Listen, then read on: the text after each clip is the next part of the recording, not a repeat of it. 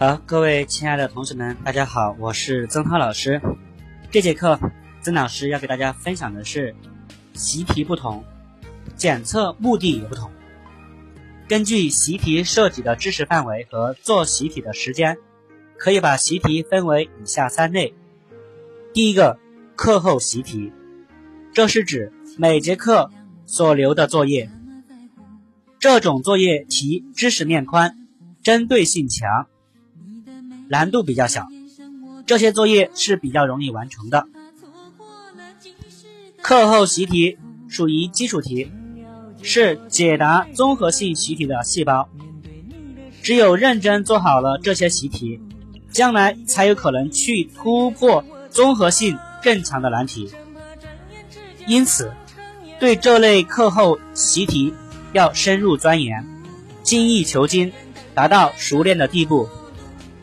例如，初中化学的酸碱盐第一节电解质和非电解质的后边还有几道习题：一、为什么用湿手接触正在通电的电器设备更容易发生触电事故？二、金属能够导电，它们是不是电解质？食盐晶体不能导电，它们是不是非电解质？为什么呢？有人说，电解质通过电流的时候发生电离，这句话对吗？为什么？硫酸铜、硝酸钾、硫酸钠、氢氧化钙都是电解质，写出它们在水溶液里的电离方程式。以上这些习题没有超出电解质和非电解质这一节的知识范围。做完这些习题，对电解质和电离概念的掌握会更加深入，对电离方程式的表示将会更加熟练。第二，单元习题。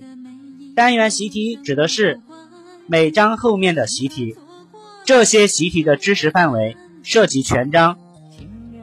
有的还要联系到前面的章节，题目具有一定的综合性。做了单元习题，可以把分节学到的知识有机的贯穿起来，使知识初步形成系统化。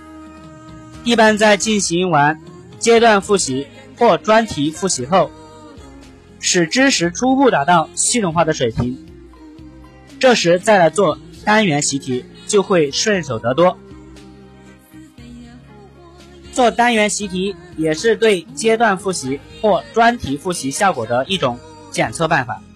例如，初中物理和化学每章后面的复习题，初中代数每章后面的复习参考题，都属于单元习题。第三，总复习题一般在书的最后部分，如初中化学最后的习题就属于总复习题。当然。更多的总复习题是老师在期末考试、毕业考试或升学考试之前精心选择或编制的。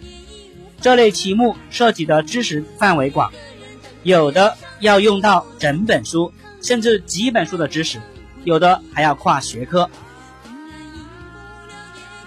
总复习题一般是在总复习时做，也就是在知识初步系统化以后，再来做总复习题。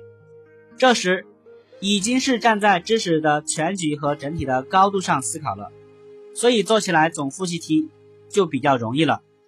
凡是自认为已完成了知识系统化任务的学生，不妨做这些总复习题，检验一下自己的知识有没有达到系统化的水平。由于总复习题综合性强，涉及知识范围广泛，所以做适量的总复习题。可以促进知识的融会贯通，促进知识之网的形成，并可以进一步提高知识系统化的水平。总之，做总复习题可以检验掌握知识的水平，可以促进知识系统化的形成。为了培养学生的各种能力，同样内容的题目可以用不同的形式出现，例如。化学题目可分为计算题、填空题、选择题、是非题、鉴别题、改错题、问答题等。选择题、改错题和是非题可以培养分析判断能力，加深对概念的理解。计算题则从量的角度反映物质及其变化的规律。问答题可以培养思维的逻辑性和文字表达能力。了解了不同题型的作用，就应当自觉的去练习各种形式的习题，使自己的各种能力都得到发展。好了，这节课就讲到这里。想要学习更多关于学习方法和技巧的知识，各位朋友可以加曾老师的个人的微信：一三五五一三二四零二七。